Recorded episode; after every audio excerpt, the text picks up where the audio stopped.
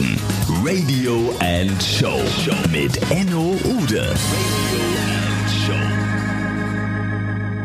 Herzlich willkommen, meine Damen und Herren. Heute bin ich im Startwerk A mit Wiesbaden Private Stories. Zu Gast bei einem Mann, der meist mit Hut und Lino seinem, na, das wird uns gleich selbst verraten, ich kann das nämlich schlecht aussprechen, also seinem Hund auf der Suche ist nach einer Story, die den Wiesbadenern mehr Lust macht auf Wiesbaden, auf ihre Politik, ihre Menschen, ihre Architektur, ihre Locations, kurzum auf ihre Stadt. Daher auch der Name des Magazins, das er gemeinsam mit Ulrich Knapp herausbringt, Lilienjournal. Ihr werdet es erraten haben. Ich bin zu Gast bei Mario Bormann. Hallo Mario. Wiesbaden Radio and Show. Private and Stories. Private and Stories. Hallo Enno, freue mich sehr. Mario, weil es bei Private Stories immer so ist, fangen wir erstmal mit einem tollen Produkt an. Erzähl uns bitte mal von der Idee, den Anfängen und dem Entschluss, das Lilienjournal in Wiesbaden zu machen. Ähm, das kam äh, relativ zufällig, auch wie die Jungfrau zum Kind kam ich jetzt dazu, eigentlich Chefredakteur und Herausgeber zu werden. Äh, eine längere Vorgeschichte, äh, die auch damit zu tun hat, dass wir es auch als stadtpolitisches Magazin ähm, herausbringen, ist, dass ich eigentlich hier aus der Szene der Bürgerinitiativen äh, kam. Hier in Biebrich habe ich äh, eine Bürgerinitiative mit aufgebaut vor fünf, sechs Jahren ähm, weil wir hier persönlich betroffen waren. Es ist ja immer so, mancher kämpft nur für seine Sachen. Wir haben hier für mehrere Siedlungen gekämpft. Diese Details will ich jetzt gar nicht, äh, ähm, gar nicht erneuern. Aber ähm, was mir damals schon auffiel, a, natürlich, man äh, ist persönlich betroffen, auch gerne mal mit dem Kopf durch die Wand unterwegs, wenn es dann gegen die Politik oder die Verwaltung geht, von der man sich ja durch irgendwelche Vorgänge äh, betroffen oder gegängelt fühlt.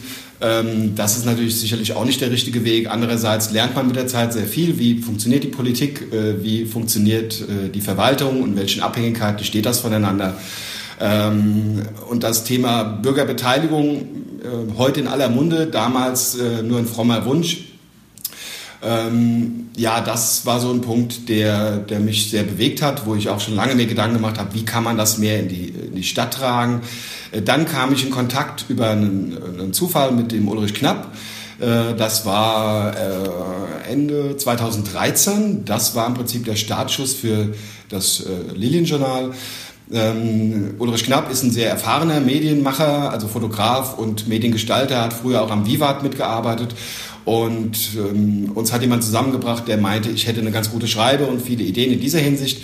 Äh, und so haben wir gemeinsam ein neues Stadtmagazin konzipiert, wobei ich eben der Meinung war, wenn man was Neues macht, das nicht gleich wieder im Orkus oder irgendwo im, im Müll verschwindet, dann muss es einen besonderen Anspruch haben, sowohl optisch wie auch inhaltlich. Gekaufte Werbung, gekaufte Artikel, das ist eine Sache, die lehnen wir auch prinzipiell ab. Das machen wir nicht. Also wir trennen stark das Redaktionelle äh, äh, von den Anzeigen und versuchen immer einen Mix zu haben aus, aus kulturellem, aus Initiativen, Ehrenamt. Äh, wenn es natürlich bestimmte Jubiläen gibt, ähm, dann ist das ein ganz guter Aufhänger für uns zu sagen, so jetzt bekommen die auch mal einen Artikel. Äh, und wir versuchen dann das auch immer ganzheitlich zu machen. Da wir nur alle drei Monate erscheinen, erlauben wir uns dann auch den Luxus, durchaus auch mal sechs oder acht Seiten für ein Thema zu verwenden, mit schönen Bildern und schönen Hintergrundgeschichten ähm, aufzumachen, die vielleicht noch nicht jeder kennt. Äh, und so ist im Prinzip das Lilienjournal entstanden vor zweieinhalb Jahren, das erste Mal.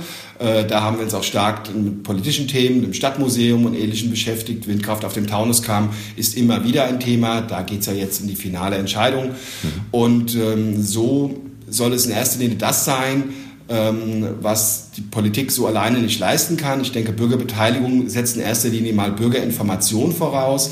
Das heißt, wir versuchen damit auch ein bisschen mehr diese Informationen zu geben, damit letztlich der Leser sich überhaupt ein Bild machen kann.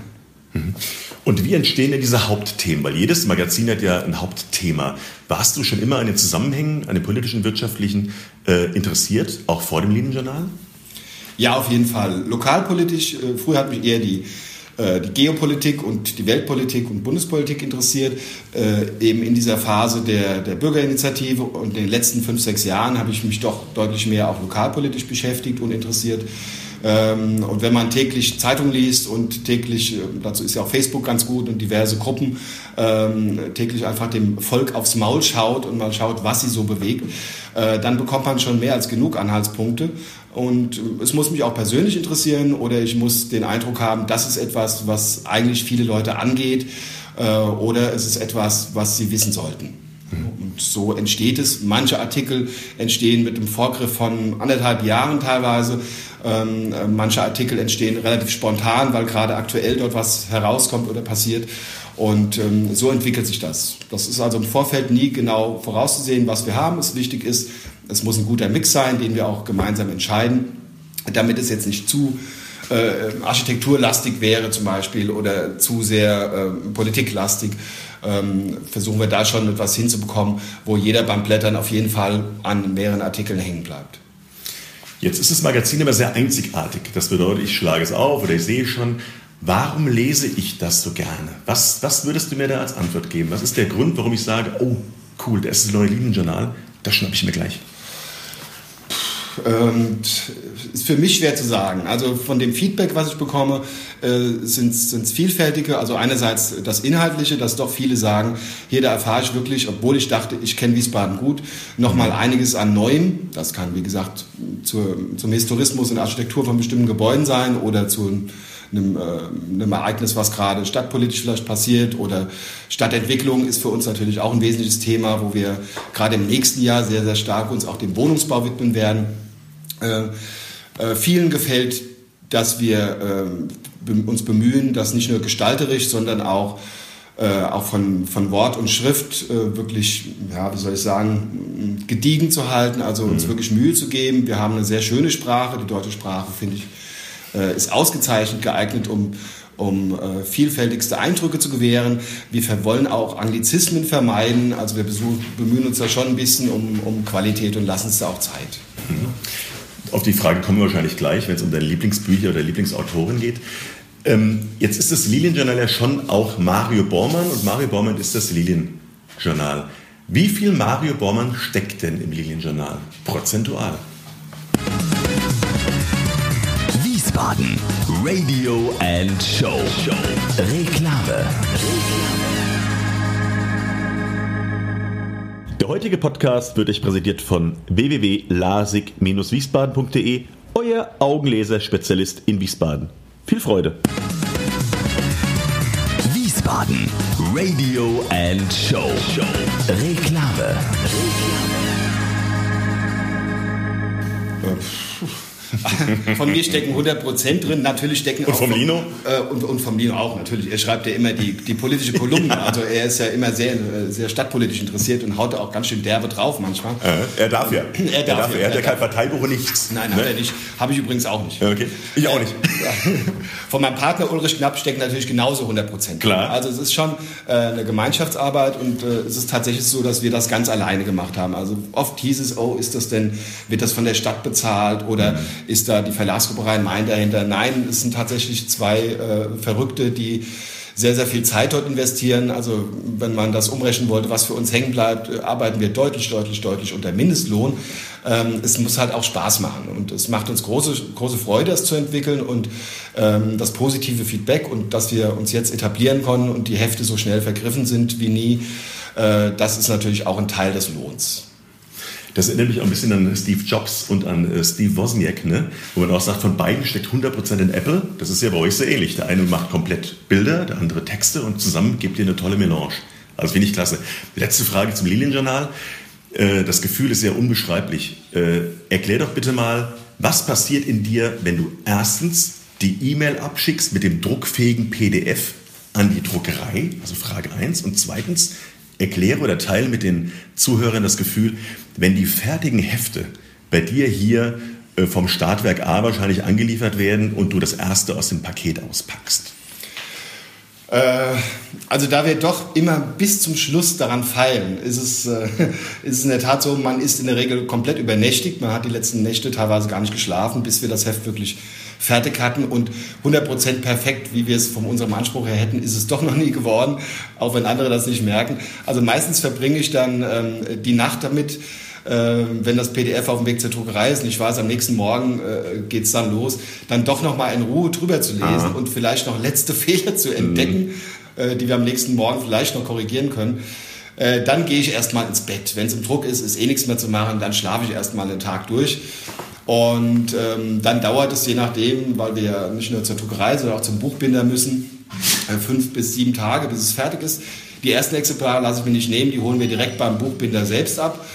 Und ja, das ist natürlich immer, ähm, immer ein wunderbares Gefühl, weil es haptisch in der Hand zu haben und du hast auch diesen frischen Geruch des, des, des Drucks mm. wie auch des Limes. Ähm, die Farben kommen ganz anders rum. Du hast wirklich haptisch in der Hand, statt nur am Rechner das PDF zu sehen. Äh, das ist schon immer ein, ein, Glücksmoment, ja, auf jeden Fall. Und äh, jetzt mal eine Frage, die ich mich auch natürlich äh, frage. Wenn du jetzt zwei, drei Tage später ein Heft in die Hand nimmst und siehst doch einmal einen Rechtschreibfehler, was geht denn da an dir vor? Also, gibt, kam das schon mal vor? Das kam vor. Wir werden immer besser, aber das, es gab wirklich hektische Zeiten und äh, du, nicht immer kannst du noch, äh, wenn in den letzten zwei Tagen auf einmal doch ein ganzer Schwung Texte zurückkommen. Nicht immer kriegst du noch den Lektor dazu, dass er alles schafft und ähm, äh, ja, man muss auch sagen, auch manche Lektoren überlesen auch mal was, das kann ja, auch mal vorkommen. Ja. Ähm, aber mittlerweile rege ich mich nicht mehr so auf, solange es kein grober Schnitzer ist und es ist nur mal wirklich ein Fehlerchen, den kriegen die meisten gar nicht mit. Also darüber rege ich mich heute nicht mehr auf. Das nehme ich gelassener. Ärgern tut es einem dennoch immer ein bisschen. Das ist klar. So, jetzt kommen wir zu dem privaten Mario Baumer, weil wir sind ja bei Private and Stories. Also das Produkt ja, ist natürlich das Lilienjournal, aber der Mensch dahinter, das bist du, Mario. Und du bist in Wiesbaden mittlerweile sehr bekannt als Mann mit Hut mit seinem Hund Lino. Also erste Frage, erzähl uns bitte was über Lino. Zweite Frage, ist dir bewusst, dass du mittlerweile eine Marke geworden bist? Das war mir so nie bewusst, auch nicht beabsichtigt, nicht geplant. Hat sich alles eher ergeben, so wie ich auch zu meinem Hund, nein, nicht zufällig kam, der war bewusst ausgesucht. Lino ist schon, er trägt schon ein bisschen dazu bei, dass wir auffallen, weil Lino schon sehr, ja, sehr auffällt als weißer Hund, als relativ großer Hund. Er ist aber äh, kein Retriever, wie er immer wieder verwechselt wird. Es ist ein, ein Maremano, ein italienischer Herdenschutzhund, also ein reines Arbeitstier, kein Modehund, der hier aus einer privaten Tierschutzorganisation kam und auch tatsächlich auf Sardinien geboren ist. Und ähm, ja, er ist auch ein guter, ja, er ist quasi ein Naturtalent als Therapiehund. Also er liebt Kinder über alles, die können alles machen mit ihm, er ist extrem verschmust. Er geht mit mir auf Demos. Wir halten uns natürlich im Hintergrund, nicht an den Lautsprechern, äh, um jetzt gleich mal den Tierschützern vorwegzugreifen. Ja, das kennen wir, die rufen gleich an. Äh, aber ähm, ja, also er ist von mir immer mitgenommen worden, überall hin. Er darf mittlerweile auch sogar ins Stadtparlament, also ähm, immer wenn wir auf einer Stadtverordnetenversammlung äh, zu Gast sind, darf er mit mir auf die Pressetribüne. Also hat sich überall bestens eingeführt, weil er dann Ruhe hält. So schwer es ihm auch manchmal fällt, wenn gewisse Redner ans Pult treten. Und ja, das ist das zu meinem Hund. Ähm, mit dem Hut, das hat sich irgendwann mal noch schon vor dem Lilienjournal, äh, habe ich öfter mal Hut getragen. Es gefällt mir einfach. Ähm, es erspart auch vielerorts den Schirm, ja, weil äh, meine Brille ist schon mal geschützt dadurch. äh, es hält im Winter warm. Meine Haare werden auch nicht mehr hinten drauf. Also auch warte, das, warte, ich guck mal. Ja, nee, stimmt. Wird, ja, wird weniger. Also,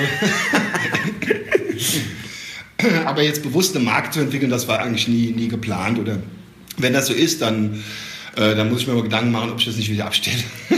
nee, lass, lass bitte, das, das ist toll. Jetzt kommst du aber nicht aus dem Verlagswesen. Du hast ja vorher was völlig anders gemacht. Erzähl doch bitte mal, was du vor der Zeit Lilienjournal gemacht hast. Äh, ich habe noch im, im altehrwürdigen RNV-Hochhaus gelernt. Nein. Nach meinem Abi 88 ähm, dachte ich, ich mache erstmal vorm Studium, ursprünglich war auch geplant, ah, studierst du BWL oder irgendwas in diese Richtung. Das ist ja die Phase, wo jeder noch so genau weiß, wo er hin will. Ähm, und ich habe dann erstmal eine kaufmännische Ausbildung gemacht. Das war bei mir Versicherungskaufmann bei RNV. Äh, und ähm, auch eine sehr schöne Zeit bis 91. Dann habe ich mich aber sehr früh selbstständig gemacht. Also im Prinzip, gerade habe ich Post bekommen von der IHK, äh, die wollen mich jetzt zum 1. Januar 25-jähriges Jubiläum meiner äh, damals Generalagentur, später war ich Versicherungsmakler.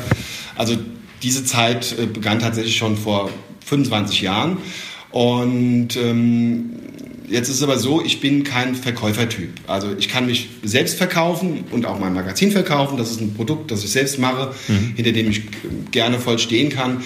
Ähm, ich hatte aber immer größere Probleme, äh, für Versicherungsgesellschaften zu arbeiten, weil ich hinter vielen Dingen nicht stehen kann und man doch äh, sehr oft eigentlich äh, erzählt bekommt, bitte verkauft das, das bringt uns mehr Kohle. Aber ich habe mich immer als Berater gesehen, ich habe nie Leuten irgendwas aufgeschwätzt, nur fürs eigene Portemonnaie. Mhm. Das wird und wurde immer schwerer, damit überhaupt zu existieren. Ja. Ähm, und es muss auch Spaß machen. Also ich bin 2008 mehr und mehr, seit 2008 mehr und mehr ausgestiegen. Das heißt, ich habe nicht mehr aktiv akquiriert. Ich habe danach eine Ausbildung gemacht als Mediator. Ich habe dazwischen äh, Kundenmanagement gemacht äh, für ein Factoring-Unternehmen einige Jahre äh, und dazwischen auch eben geschaut, ähm, dass ich mich hier umstelle und aus dieser Branche Finanzdienstleistung entferne. Da könnte ich dir allein noch einen Podcast zu machen über mehrere Stunden, die Schweinereien, die dort auch laufen, auch heute mhm. noch.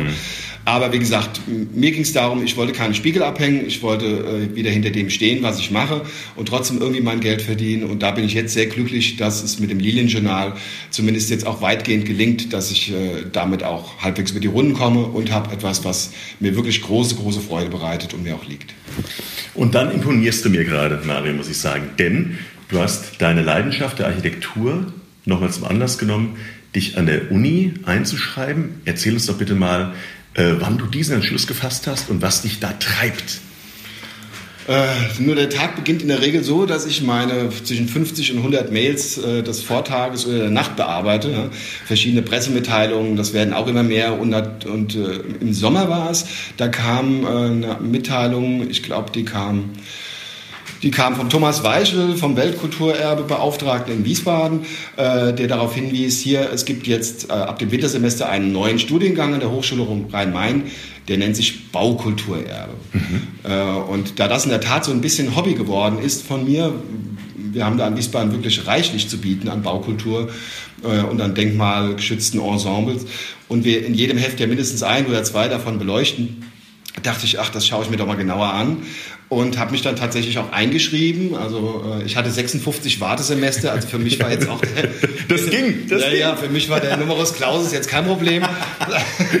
und äh, ja, am 3. Oktober, nein, am 4. Oktober ging dann tatsächlich das Studium los. Wir studieren komplett zusammen mit den Architekten, mhm. also es ist sehr an dem Architektenstudium äh, äh ausgelegt. Nur bei uns nochmal speziell mit dem Kontakt, äh, Kontext äh, Denkmalschutz, unter anderem auch Englisch, äh, weil wir auch international arbeiten sollen, geht es auch dann darum, äh, die englische Terminologie für ähm, historische Architektur drauf zu bekommen. Ähm, aber es hat sonst wirklich das komplette Repertoire, Denkmalschutz, historische Tragwerksplanung, ähm, also historische, historische Eindeckungen, historische Ausfachen, äh, Zeichnen, äh, CAD, äh, Design, also das komplette Programm. Also im Moment bin ich auch ziemlich landunter. Ähm, das Studium kriege ich noch halbwegs auf die Reihe, bin auf allen Vorlesungen bislang da. Äh, leider gibt es auch Hausarbeiten und im Moment habe ich das Problem, ich weiß noch nicht genau, wie ich jetzt die, die 80 Seiten Winterausgabe bis Mitte Dezember oder Anfang Dezember parallel dazu hinkriegen soll, weil das hat natürlich Priorität. Das Studium äh, mache ich nicht unbedingt mit dem Vorsatz, jetzt in drei Jahren den Bachelor zu haben, was natürlich schon sehr reizvoll wäre. Äh, aber ich lerne sehr, sehr, sehr viel dabei und das kann sich gut ergänzen und es macht auch Spaß. Also der Mario kann uns dann die Unterschiede zwischen ionischer, dorischer und korinthischer Säulenbauweise erklären. Ne? Genau. Wir Aber haben übrigens in Wiesbaden liegt die korinthische vor. Ne? Ja. In Wiesbaden siehst du immer wieder die meisten Säulen. Ein gutes Beispiel, wo auch jeder dran vorbeiläuft, äh, ist auch immer mal wieder Friedrichstraße, die Hypovereinsbank oder das ist äh, auch die Casino-Gesellschaft. Äh, die meisten Säulen, also die Kapitelle, so nennen sich ja die, die oben endenden äh, Bestandteile der Säule, die haben bei uns solche sogenannten floralen Muster. Also man sieht eigentlich Blätterwerk, das die so umschlingt, also filigran. Das ist ein, Teil des Korinthischen. Der korinthischen Säule, der korinthischen Ordnung, wie man so schön sagt. So, und da sind wir alle auch ein bisschen schlauer. Und deshalb meine letzte Frage vor den sogenannten Quick and Dirty Fragen. Also angenommen, Du könntest dir eine Fähigkeit wünschen, die du momentan nicht hast, mit der du morgen früh aufwachen könntest. Also man sagt neudeutsch Skills. Was wäre das? Mehr Geduld. Ich, ich bin manchmal sehr ungeduldig. Ja. Genau, er greift wieder an den Mikrofon. Gib das Ding her. Nein, das wäre in der Tat ein bisschen mehr Gelassenheit, ein bisschen mehr Geduld. Ähm, das wäre schon manchmal hilfreich, glaube ich. So, Mario, dann kommen wir jetzt zu and Dirty Fragen. Bitte vervollständige die folgenden Aussagen. Bist du bereit? Äh, ja, ich versuch's. Wiesbaden, die Stadt mit sehr viel Potenzial.